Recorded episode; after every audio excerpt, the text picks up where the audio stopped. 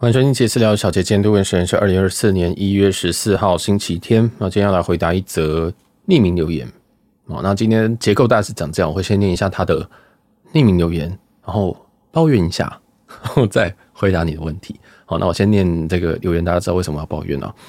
呃，这问题是这样，请问平常购买里程的时候，例如阿拉斯加航空是刷哪一张卡？台卡还是美卡？有使用导购网站吗？小资族如果要踏入玩里程的门槛，认为是年收或年刷多少以上比较适合？不论是刷里程卡或是直接买里程兑换，谢谢回答。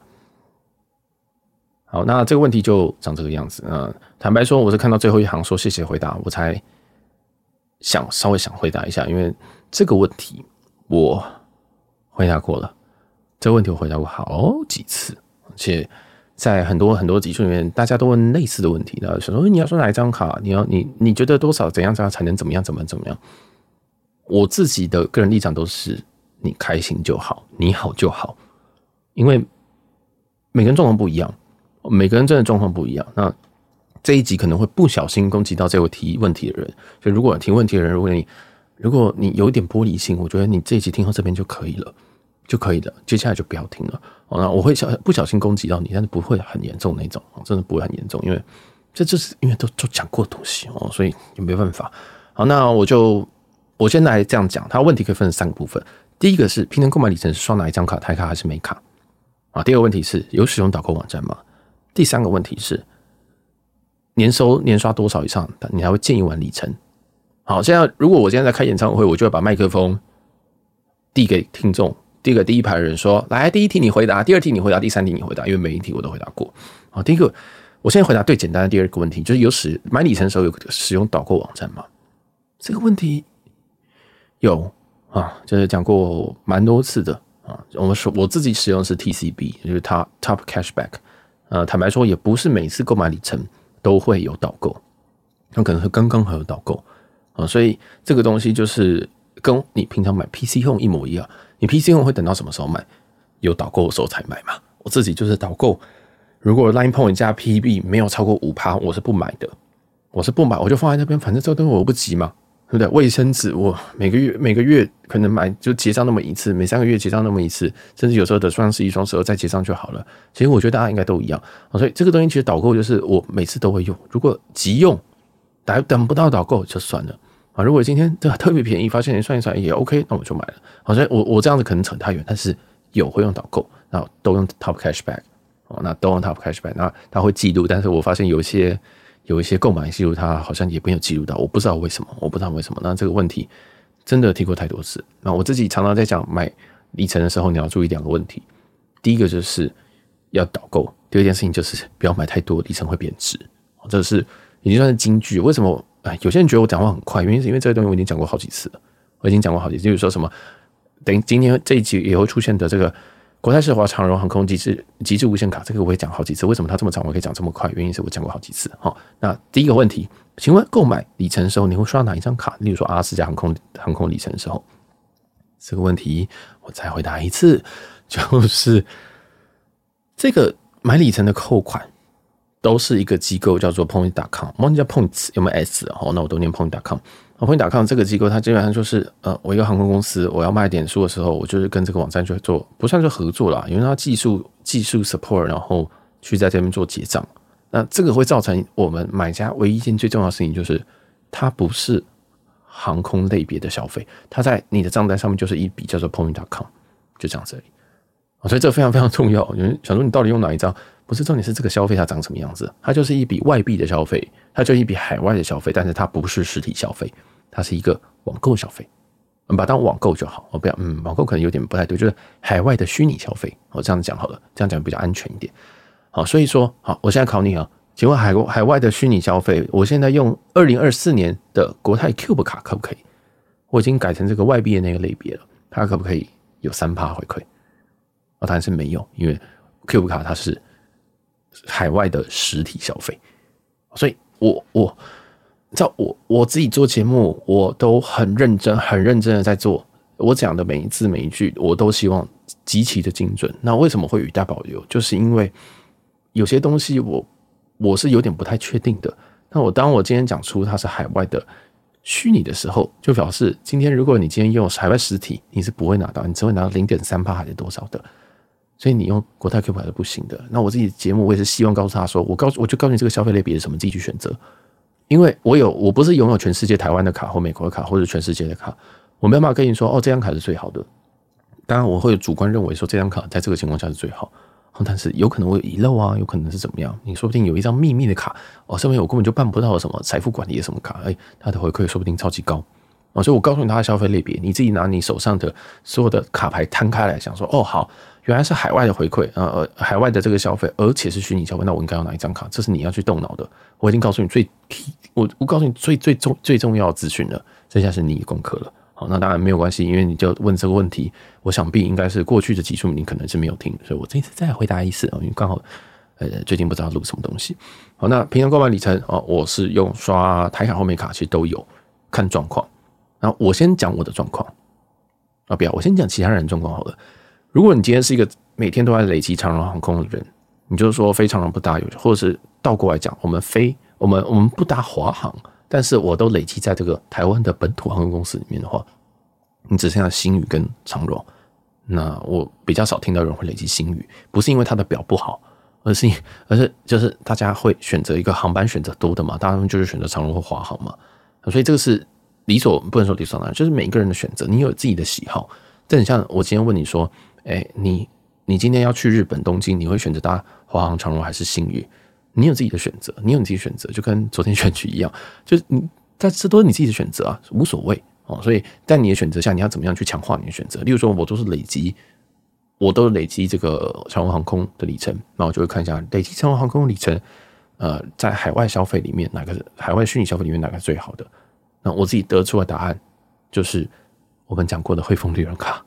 哦，十八十嘛，跟你讲过这数字十八十，神秘数字十八十，跟这个长荣的极致无限卡，就是国泰世华那张长荣航空联名卡，极致无限卡，我不知道最贵那张，它的神秘数字是多少？是二十十嘛？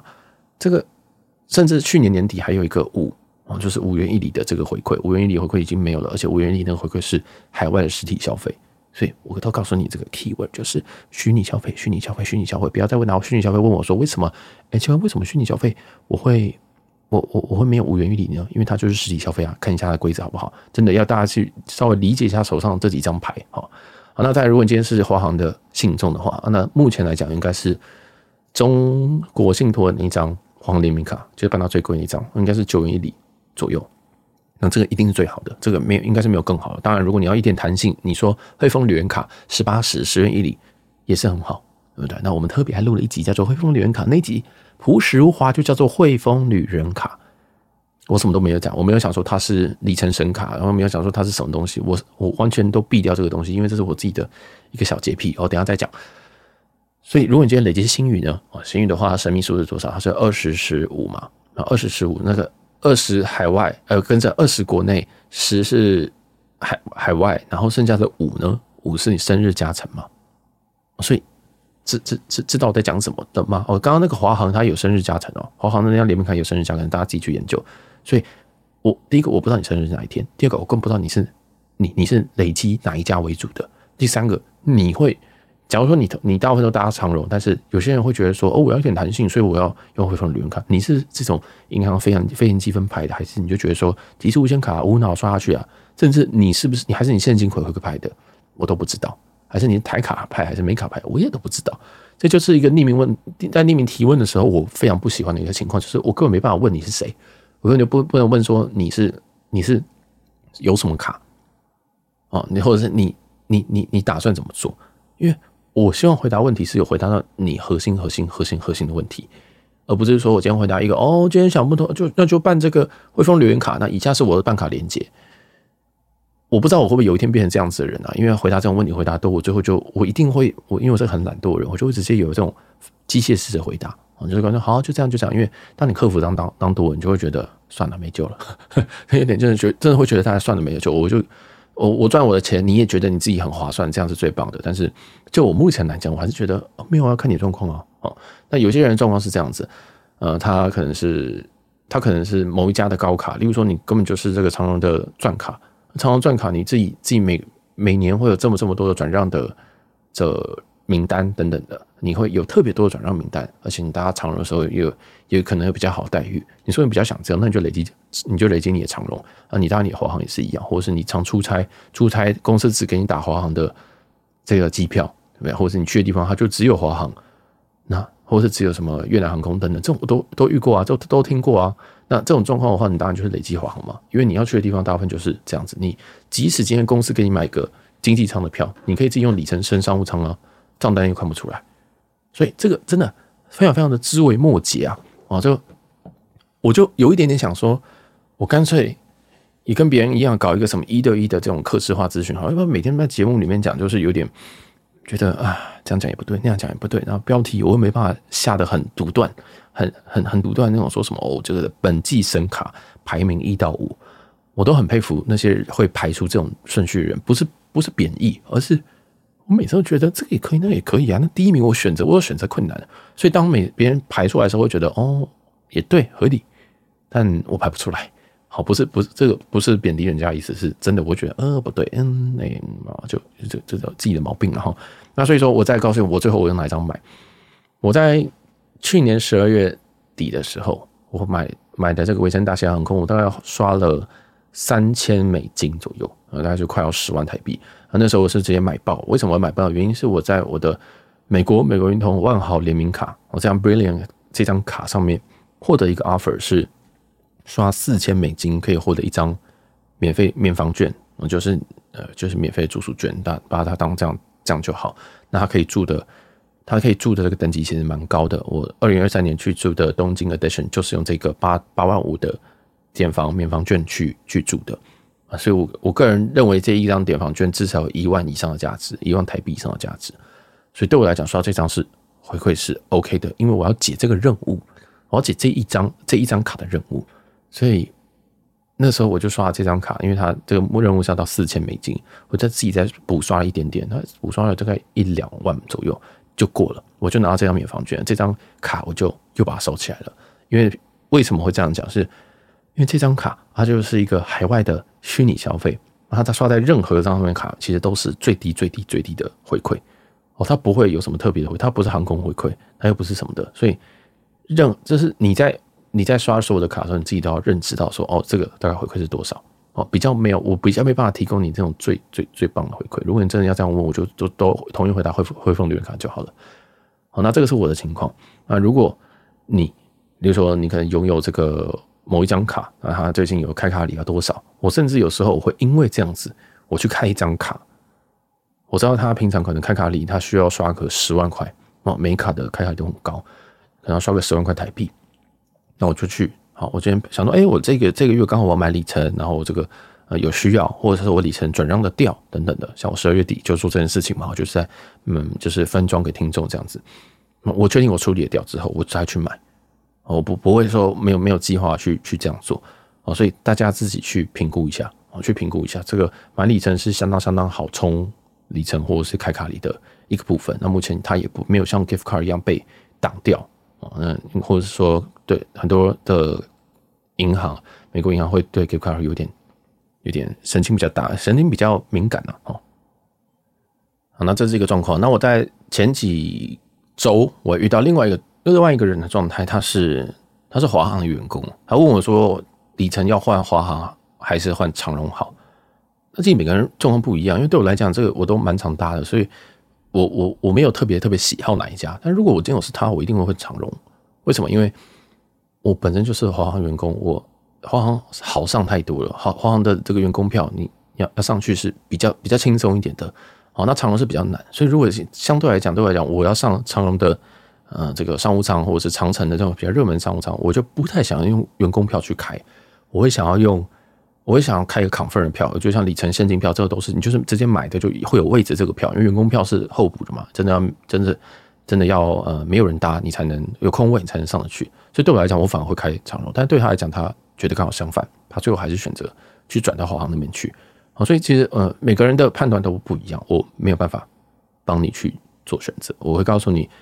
状况 A option A B C D E，那你自己要去做选择。那如果你真的是很有兴趣，所以说我觉得我讲的很有，就是你愿意跟我进行做讨论的话，你可能会需要透过一个我可以回应的平台来问。因为我知道匿名平台有些人会觉得说这个问题是会太笨，会不会太傻？我只我也想匿名，或是有些人可能是有名的人或者什么，坦白说我根本不在乎你是谁啊，因为你没有给我钱吧？不是，因为我真的不在乎你是谁，我只是觉得我现在现在做的这这种东西都是在做功德，就觉得说，嗯，我希望我应该是上辈子有欠债，所以 我想这这这这辈子赶快来，就是哦，就是拿来做个功德，跟大家讲一下这些东西，来帮助大家。我就我现在我现在现在现在变成这样子，所以呃就。希望哦，希望如果你真的有后续的问题，你可以继续再提问。那希望真的有帮助到你哦。那在呃导购网站刚刚讲的第三个问题是，小资主要踏入完里程的门槛，你认为是年收年刷多少这样比较适合？好，这一题我要生气了。我刚刚稍微搜寻一下 B 节目，我就搜寻关键字叫年刷，刷刷卡的刷哈，意思意思是说你一个。一个十二像一叫二零二三年，你要整年要刷多少钱？我一提我我一集，它标题是这样：EP 二九六聊 QA，年刷不到四十万？问号想搭商务舱怎么规划和累积或购买里程？问号中东的 IHG 推荐，除了最最后中东 IHG 推荐里面全部都是你今天要问的问题。好，这集我不太确定你有没有听啊？这一集的收听率非常非常的不错啊！我就假设那一集我没有回答的非常的仔细，所以我今天。再回答一次，但是，嗯，我的节我我节目里面啊，其实有很多很多的的细节，或者是我其实都把很多东西都直接写在标题上面了。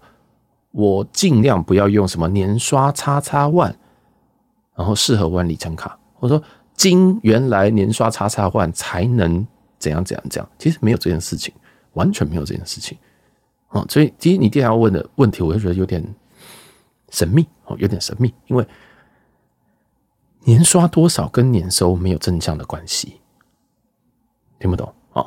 一般人会觉得你年收一百万，你大概年刷年刷个三十万就很厉害了。小杰，你每天这样子跑来跑去，你说你年刷百万，你到底是怎么办到的？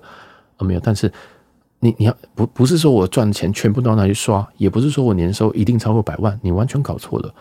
年刷是另外一件事情。我今天去帮人家带一个香奈儿包回来。OK，我年我我的我的刷卡额就多了十几万，大家懂我意思吗？为什么会有代购？为什么会有这些产业都是应运而生？当然，它是一个资本游戏啊！我就常常跟我的家人这样讲，就说这种都是资本游戏，有钱人就会注定是更有钱哦。你要拿这个钱出来才能滚钱，这是最这是比较快的一个方式。但我今天不不往那边走，我先讲用年收多少适合玩里程，这是错误的想法。你愿意花多少钱在旅游？这才是重，这才是重点。那如果你今天你每一年，你跟我爸妈一样，他们愿意花个二十万在旅游，不限趟数哦，一趟二十也可以，两趟二十也可以。他们他们他们这个年龄这个状态，他们年收多少？他们年收可能几十吧。哦，我我我不太确定他们两个加起来年收有没有五十万，但是他们已经退休了，所以他们这都被动收入。所以年收跟愿意花多少？我们假设他们，假假设我爸妈他们年收加起来是五十万，平均一个人年收二十五万，二十五万，然后他们愿意每一年的花二十万在旅游上面，你觉得合理吗？其实没有合不合理问题。你今天钱包够厚，你就可以这样。你也可以没有收入，但是你也刷几千万都没有问题。哦，你想要去选个副总统，也都有你的机会。所以我觉得，坦白说，会问年收，这是一个不理智的一个问题。哦，其实你今天，你今天。年收五十万，你也可以每次出门都搭商务舱，或者是说你就可以一年就去那么一次，然后你就搭商务舱，你就花个什么三四万去去东京，你就觉得嗯很棒，也是可以嘛。哦，这个这个这个完完全全没没没有正向的关呃有正向关系，但是在某个程度来讲是不不不太合适的一个问题。然后再来是年刷多少以上适合玩里程？我知道这个问题是一个月经文，月经文到我十一月底回答那一集，现在有人问。但这个问题真的很悬，我比较不会排斥这个问题，因为我个人觉得这个问题是好问题，所以我愿意再回答一次这个问题。好，年刷多少？我刚念了二九六那一集，年刷不到四十万？问号？为什么那集会年刷不到四十万呢？你逆向工程，逆向思考回去，其实大部分人认为年刷四十万是一个标准，我个人也倾向于年刷不到四十万就不要玩里程卡，这个这个派别。哦，那我等一下顺给你听，但是我要先岔出去讲一件事情哦，这就岔出去讲很重要。年刷不到四十万，比较不适合玩里程卡，不代表你不能玩里程。我们的聊里程的第一集讲的最大的重点是什么？是里程的来源，它包含你搭飞机，包含你刷信用卡，它也包含你购买里程。它购买里程又可以切切成你跟官方购买，跟跟第三个人第第三方购买啊，就是例如说你跟我购买，你是跟其他朋友购买，你跟网友购买，这都是。那可不可以合并？那又是另外一个学问。这一集如果你不知道的话，它是我们的 EP 一百三十七。它是我们去年三月录的第一集。其实我们的里程聊里程这个系列，每一周一的聊里程系列是非常非常入门的系列啊，入门到我有时候我都不知道要讲什么，要透过这些问题我才能继续做下去。因为我想，嗯，我我不知道现在大家问题是什么，所以对，主要是这样。好，那其实这个东西就变成说，如果我今天我我我目标我就是每一我就想要去去日本，然后我要搭商务舱，其实我不一定一定要办卡啊，我可以。照我之前小我小杰之前讲过这些过程，我今天好，我要去日本，我今天去看现金票跟里程票。好，你的里程票不知道我在讲什么，没有关系，先查现金票。现金票发现说，哦，现金票如果要单程的话，要要三万块台币。好，然后再看一下现金票的经济舱是一万块，一万五台币。好了，好，那我们现在确定现金票长这样子，然后我们再去看里程票。里程票你听了一些，你可能知道要怎么去查票，或者去官方哦，官方都有一些查票的系统，看看发现说，哎，有位置。好，有位置，那所需里程是多少？发现说哦，五万里，五万里，小杰这个是听不懂五万里是什么，然后你就再来去思考一下，说五万里，如果你现在要凭空生出五万里要怎么办？里程这个概念并不是像你的新台币你要去工作才有的，哎，不对，其实新台币也是一样，大家都觉得说你一定要刷卡才会有，你要工作才会拿飞机才会有，不是啊？有些你可以直接抢来，不是？你可以直接别人送你啊，哦，那些里程也是一样，你可能是别人送给你的。像我有送过别人里程，到现在都还没有还我。然后或者是说，别人可以转让给你，就是我们里程入门课第一集，里程来源到底是什么？它有非常非常多的来源啊，还有非常非常多的来源。好，我们先回到这个问题：五万块你可以飞这个台日商务舱。他说五万块，小杰，小杰，这个长荣航空里程五万块市值的多少？我要怎么买？买到什么才不会亏？我这个其实我们聊新闻都会讲，最近都开始讲这种市价，就是长荣航空的市价。长荣航空的市价现在大概是每一里在零点五零点五块台币左右，所以五万块台币。呃，五万五万里，你要去跟别人买到这样一一整块的里程，买过来呢？哦，你需要花台币两万五千块，你要花台币两万五千块，两万五千块，然后再加上税金加一加，我们就先算两千块的税金，两万七。好，如果你听不懂税金什么的话，那我们三百多集有很多集都在讲税金，甚至我们有一集就在讲税金、机场税、离境税什么的。这个东西真的真的去听一下，我真的做很用心，好不好？我真的做很用心，有时候。算了，不要去讲，反正就是就是去听一下。呃，好像是两万七，对不对？两万五的里程成本加上两千块的税金，这样总共两万七。我刚刚还记得为什么我叫你去查现金票，因为现金票你买了就有位置，但是里程票你要确定这个这天有，有之后你就买里程，里程转让到你这边的时候可能需要一天，然后你再去订，有可能就没有票了。那今天一个两万七，它不一定有票，但三万它一定有票，你会买什么？我一定是买三万，因为三万我还可以在里程，我还可以再累积更多的里程。还有等等等等等等，就很麻烦啊！对，这没错，就是这么麻烦。所以我的我想说的其实是说，今天你要兑换一张商务舱的票，它不一定是你一定要有里程信用卡。这样听得懂吗？听起来很怪，对不对？但是你拥有里程信用卡是可以加速你去做这件事情，所以我们都才这样玩。哦，这样这样可以可以理解吗？这样这样这样可以理解，所以再再来进入到说年刷要多少？好，年刷要多少？我们先算年刷四十万。哦，年刷四十万的话，我们用目前公定价，大概或者说公定价，目前的所有的里程卡都是以这个数字为标，就是海海外是十元一里，国内是二十元一里。这个神秘数字我都已经讲到最后变成一个荤梗了，说二十十什么十八十五，就已经变成这样子的梗了。你就知道我讲了好几次，就讲到无聊到我要生一个梗出来。二十十这样子，我们去算的话，我们今天年刷四十万，请问你一年会赚到多少钱？呃，一年会赚到多少里程？年刷四十万呢？我们 best case，我们最好的状况是你这四万全部都刷在海外，哦，那就是十元一里，所以四十万你会产生四万里的里程，这是一年。那里里程本身它有效期，大部分里程都有一个三年的效期，有些是有，我记得有一家是一年，但是如果你今天在再有新的里程进去的话，它就会全整全部都延长等等的。所以有些里程它有有效期是永远，或者是说滚动式，或者是三年，或者是一年都有。那详细呢？哦、嗯，这个我们好像没有讲效期过，我们好像聊里程好像没讲过效期。但总之你在累积某一家的时候，你都要注意一下。那我都以三年，比较最多就是三年为为一个范例。那你一你你一年可以累积四万里，你三年可以累积多少？十二万里，十二万里。那你为什么我们讲三年？是因为哎，你第一年累积的第三年就要过期啦，所以你要赶快换一换啊。所以你这三年辛辛苦苦累积，你说哦天啊，我的工作好辛苦，我已经努力的刷了一百二十万，三年时间刷了一百二十万哦天啊，这个赚的好辛苦。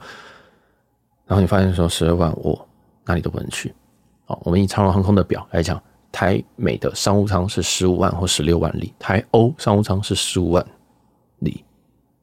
如果你今天是这个，你只有十二万里的话，你只能飞单程的商务舱，which is 七万五千里或者是八万里。如果你说，嗯，你要换来回的话，你十二万你可以换到豪金，你可以换到台美的豪金、台欧的豪金，哦，或者是如果像我们刚刚讲台北日本的话，台北日本的商务舱是五万里来回。那你可以换到两张五万里来回，但是你刷了大概三，你刷了大概三年，你刷了一百二十万，最后只回本两张这种台日线的商务舱，哦，其实这个可能回馈率没有很高哦，大家可以去算一下。我们在某一集有很认真的帮一位听众，他有备而来，它是 EP 三二四，我那集的标题是“听友来函，明年想去京都开里程票还是外站票？”它这个其实它的状况是它有 Cube，它有 Cube 卡，然后它有一些小数点，它算了一下，发现说奇怪，小杰为什么我今天这样去换一张经济舱的票，哎，结果我的回馈率只有三趴，哦，正常，哦，因为其实这个里程都是要换到商务舱，它才会比较划算，啊，所以这个就很很复杂，很细节。就刚刚算了这个三年，你刷一百二十万，你最后获得了这个十二万，里最后只能换台欧的或台美的豪华经济舱，哦，坦白说，这个并不是一个非常非常理想的数字。但也可以接受，勉强可以接受。我个人觉得勉强可以接受。那如果我是你哦，这种四这种如果是四十万的话，我会努力的想想想办法，看会不会可以一年刷到五十万以上。为什么？一年一一一年五十万的海外海外消费的话，你可能就可以拿到五万里。那至少我每一年可以换到一张这个台台日的商务舱嘛。哦，听起来是比较香一点哦。所以呃，再回到这个问题本身，年刷多少才够？越高越好啊。越高越好啊！你到某一个境界，你就会开始问我说：“小杰，这个我今天我年刷千万，我我不知道我要怎么样分配这个卡。”哦，那是另外一个问题，因为很多卡都有上限，但是你的状况是不太会有太大的上限啊，所以你就是就是绝对是越刷越多越好。那要怎么样这样子去做？哎，我自己也提供很多很多方式，我就是让别人刷我的卡，或者是我家人所有的消费全部都是刷我的副卡，呃，没有说是我的副卡，我开给人家副卡，然后就就对。所以我们家是刚好倒过来的，大部分人都是家人开给小孩副卡，我们家是完全倒过来。所以这个就是你要去去把所有所有的消费累积在这上面。你今天可以赚赚下来的，你跟朋友去夜唱，哎，不对，我们我们这年纪不会去夜唱了。你今天去修车哦，你今天去突然好老你今天去保养，你今天去怎么样，能够赚就赚。但是你今天去买一台车，他可以说你今天买这台车，你要加两趴，我们才让你刷卡加。我就给他加，哦，这就是就是这种状态，哦，所以这个，嗯，你要集中你自己的消费，你才能让这个东西最大化。那套一句这个隔壁棚虎明讲过的话，这个里程就跟钻石一样，是越大颗越值钱。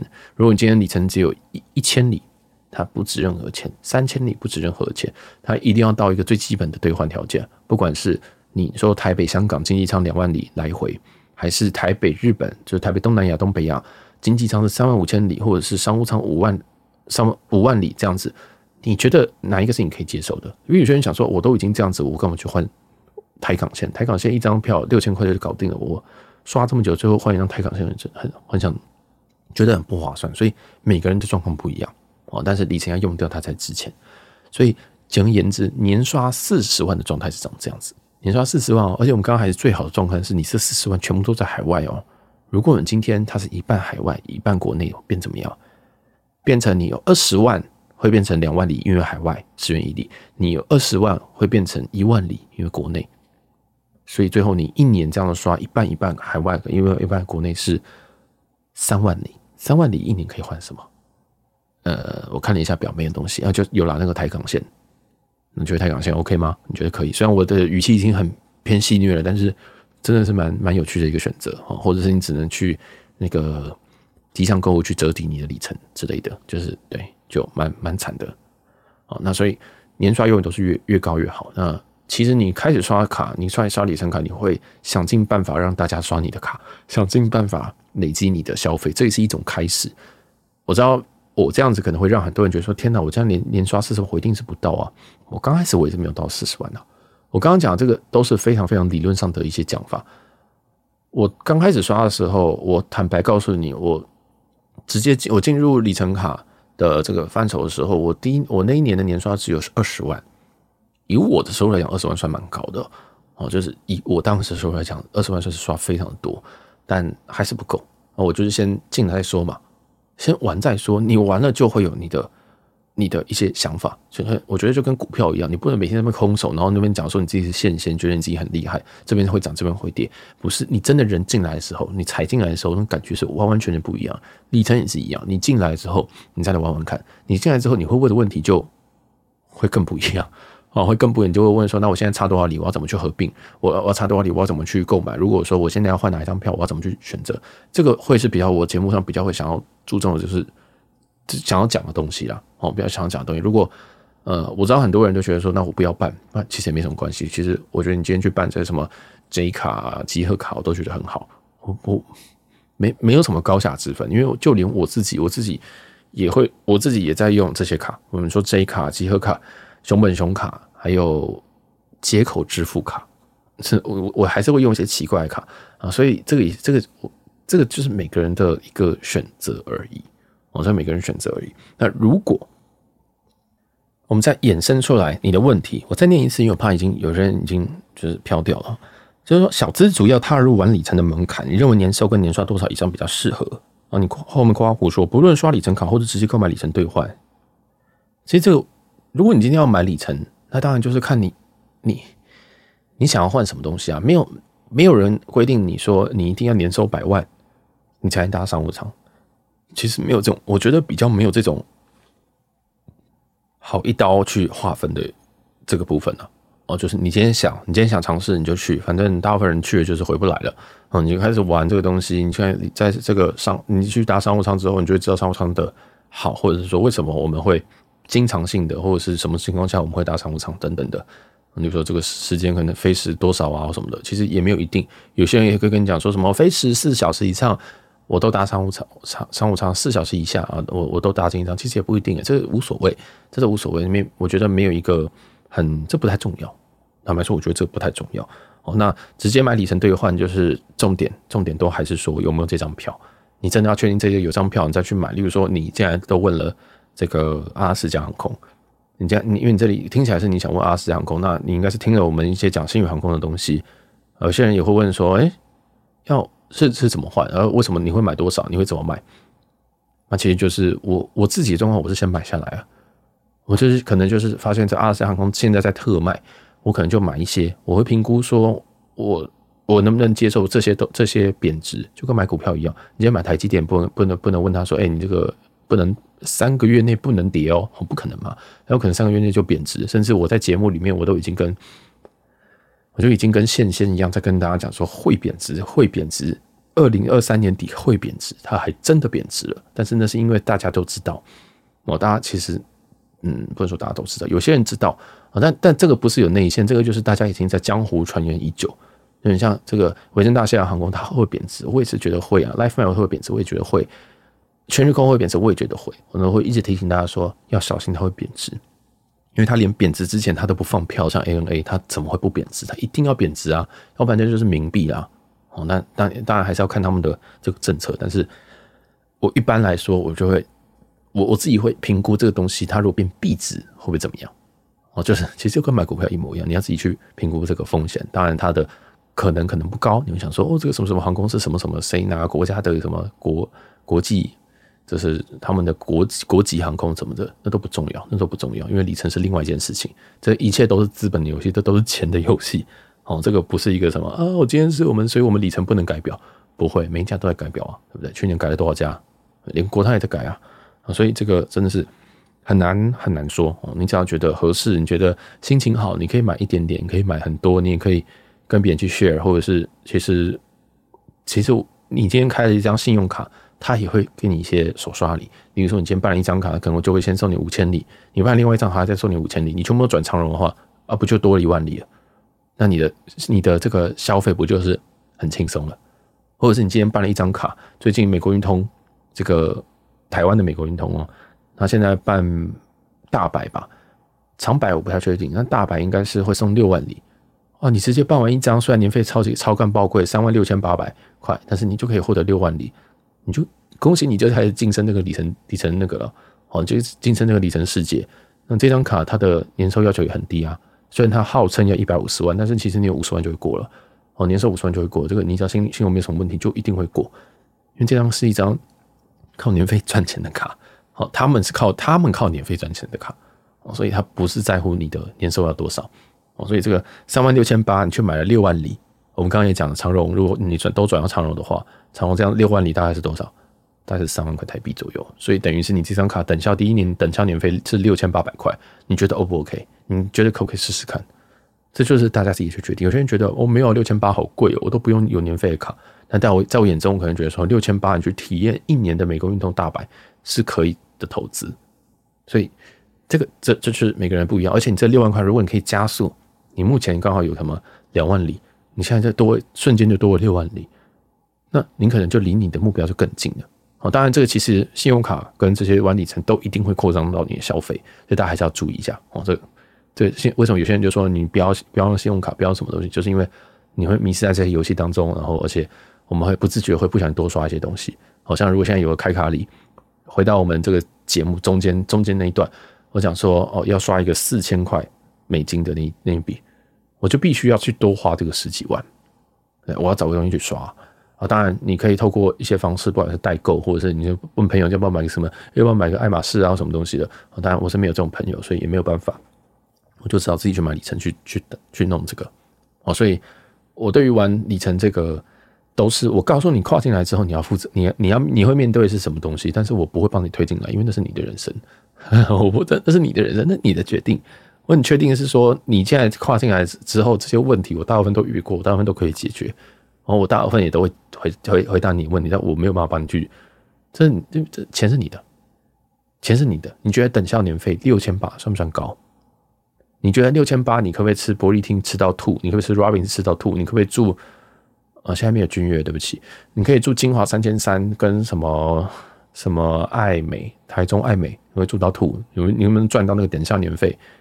有些人觉得可以啊，有些人也会以这个为标志，告诉你说这张卡很划算啊，一定赚啊！你这样转转转转转的这样，我根本不会跟你算这个东西，因为那个东西就是三万六千八，就是你就是花下去了，你就是已经是花下去了，它并不是说什么你花下去它还变成黄金，然后再转回转给你，你这不是，这不是，这是你真的还是花钱，你跳入这个坑的啊！所以我我坦白说，我这个可能是我自己的。缺点啊，就是我，因为我也是这样的，所以我比较没办法一直推销到推销你一个好产品。嗯，有些人犹豫不决，听到我节目就觉得更犹豫不决了，因为我更没办法做这件事情。但坦白说，大家都是过来人，大家都会有那个，你就是冲一下又不会死，你就办一张什么卡什么卡，它或许也不是最好的一个 deal，但是你你试试看之后，你加入之后，你就懂我的意思了。有些东西就是你自己要踩过，你自己要撞过，你才会知道我在讲什么。我包含说里程过期，呃，里程呃可能效贬值，或里程效期的问题，或者是你现在年刷太低，你跳进来你就会知道为什么叫年刷太低。哦，并不是我在唱衰你，并不是我在跟你讲说我年刷很高，我一点我根本不在乎你是谁。因为有些人真的是这样。我常常在跟一些人聊天的时候，我在回答那种剧名的聊天，Instagram 直接私讯我的时候，他们都会说：“哦，我年刷没有像你那么高了。”我想说，我从来都没有告诉你我年刷多少，甚至我。我刚刚讲的那个数字只是我估计而已，我从来都没有认真算过，我都没有认真算过，因为我要把所有账单全部都摊在一起，我才知道是多少，但是应该是超过，但这都不重要，我根本没有要跟你比，我也不会觉得你穷，我也不会觉得就不是我自己。坦白说，这个身边都有一些很很很很光怪陆离的人，我大家听了前几集绿宝石那一集，我身边不少这种怪人，你知道吗？每天在跟你讲，每天在跟你讲说，哦，这个贵宾室，那个贵宾室的头等舱，那个头等舱。那其实真的人很多啊，我不会因为，我不会因为说，哦，你这样子会不会问了一个笨问题，会不会这样听起来是不是很穷？我根本不在乎你是谁，哦，所以我给这个所有匿名留言的人都是这样子一个一个想法。其实你今天直接私讯我，我根本连你的 profile 连点都不会点进去，因为啊、可能会啦，就为了。我得看一下，说，哎，我们现在这个听众现在是男生还是女生，还是大概什么年龄段跟什么的？但我会想了解，但是我不在乎你是谁。如果你真的很在乎，你去申请一个什么账号，或者是用什么 email 什么的都很方便。我觉得这是我的一些想法哦。就财富这种东西没什么好比较的，赚钱的能力我们可以培养，有些东西是后天，有些东西是先天的。我的先天，我我我自己状况，我是觉得先天还可以，但是对于很多人来讲，我先天是。很糟的哦，有有一些对于很多人来讲是哦，你住在台北你就是很厉害。财富这种东西，我觉得没什么好比的。我们要比的是我们自己到底可不可以？这我这对我来讲是我自己赚钱能力如何，那我们再越来越好。但但是我再怎么样越来越好，我也没办法像某些人一样那么的强，我也没办法像某些人一样收入那么高，我也没有办法像某些人一样拥有一间公司，拥有一间什么样子的大企业。我知道我不可能，我就是在这个剧，我就是在这个社会阶层里面在打滚而已。我能够跳两阶。就是我人生中的高光时刻了。我没办，我再跳两阶，我对于很多人来讲还是很低阶，但是也对于很多人来讲是很高阶，所以这都不重要。坦白说，你人生在哪一阶，你人生赚多少钱，对我来，我我我没有我没什么感觉，因为你也不会分给我，你不会因为说，呃，你回答问题回答很棒，我这边抖内你一千万，不会嘛？所以我今天回答问，我根本我没有那么我我根本不在乎，真的，我真的不太在乎。哦，所以这个这个是我在回答很多很多问题之后，我发现有些人会有点自卑啊。我是觉得你也是把我想的太好了，因为我这些东西都是有原因、有门路、有方法。这些方法我甚至在节目里面都有讲过。嗯，有些人我只是知道方法的人，但是我并不是那么我没有那么多那那那那么的厉害这样子。好，那就也是希望节目可以，节目其实透露一些方法。啊，听得懂的人就听得懂，听不懂的人就会当做哦，好玄哦，我不知道在讲什么哦，好酷哦，这样也没什么关系，就希望有帮助到一些人哦。那也是希望节目可以继续做下去。这期我不小心唠叨有点长哦，那还是感谢这个人的的问问题。我要最后再 summary 一下，就是平常使用平常使用什么卡去购买里程哦？第一个就是看看这个开卡礼，或者是说看有没有有些任务要解啊。如果没有的话，可能会刷台卡居多。啊，再来是导购网站，导购网站一律都用 TCB，如果没有的话，我就放弃。哦，那即使 TCB 没有，其实我说买所有东西，我都会去看一下这个 LINE 导购、Shopback、银行、TCB，哦，这几个我都会去看。再来是第三个问题是，年收跟年刷多少以上比较适合？我觉得超过四，我觉得超过四十以上会四十万以上会比较适合，没有错。但是你刚刚听完我那样子讲，你会觉得四十万还够吗？呃，不太不太确定哦，不太确定。但是大家可以稍微多做一下数学哦，用这个国内二十二十元一里跟国外十元一里这样去稍微去做计算，然后加上你这开卡里哦，你就说我今天开到汇丰联卡这样子算一算，你发现说，哎，我一年这样刷刷刷得到我的一些目标啊，以此来去定一个目标回去，我觉得会比较划算。因为很多人是以为你既然办了一张卡，你就可以做得到台美的商务舱哦，没有这么简单哦，就是坦白说就是。我自己个人的信念是，你与其花这么多时间在研究里程，不如好好把你的本业做好，好 好好多赚一点钱。真的，因为把收入提升上来才是最重要的事情。我我以我这个以我这个身份段来讲是这样，因为我还有上，我还可以再往上。当然，如果你今天的状况不一样，或者是你不愿意改变状况，那就是另外一个故事了。好，那我们这里就先回到这边，还是有点冗长了啊。感谢大家听到这边，我是小杰，我们下期见，拜拜。